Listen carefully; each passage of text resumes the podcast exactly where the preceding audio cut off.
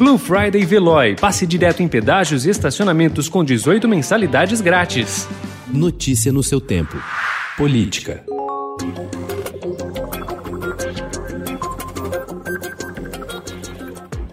Não foi desta vez que o quadro partidário brasileiro ficou menos fragmentado. Pelo contrário, o resultado da eleição municipal de 2020 mantém a tendência de dispersão do poder por um número cada vez maior de legendas. Neste ano, os cinco maiores partidos elegeram 57% dos prefeitos.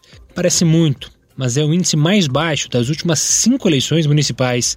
Em 2004, os cinco maiores conquistaram 67% das prefeituras. De lá para cá, essa taxa só caiu. 65% em 2008, 60% em 2012, 59% em 2016 e o resultado de agora.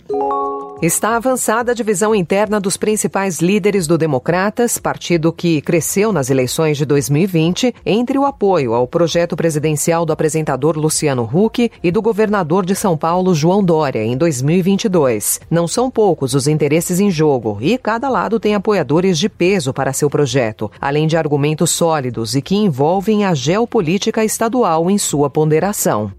O xadrez partidário nacional tem uma nova força na direita. Com 211 prefeitos eleitos neste ano, o Republicanos entrou na lista dos 10 maiores do país, sendo o mais conservador deles.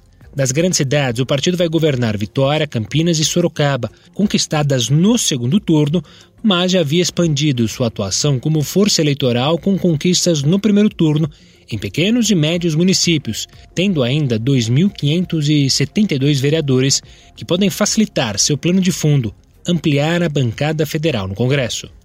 Reeleito ontem com uma coligação de 11 partidos, o prefeito Bruno Covas, do PSDB, ainda deve começar a discutir a divisão do secretariado para acomodar todos os aliados. Segundo interlocutores, a ideia é que mesmo auxiliares que mantiverem os cargos atuais participem de uma espécie de transição. Para isso, terão de apresentar um inventário de suas pastas e um levantamento de informações.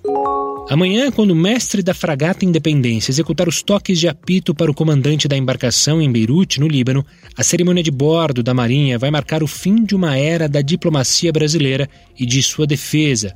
Pela primeira vez em 20 anos, o Brasil ficará sem contingentes em missões de paz das Nações Unidas. Notícia no seu tempo. Aproveite a Blue Friday Veloy e passe direto em pedágios e estacionamentos com 18 mensalidades grátis. Corre que é por tempo limitado. Garanta o seu adesivo em veloy.com.br barra Blue Friday. Veloy. Piscou, passou.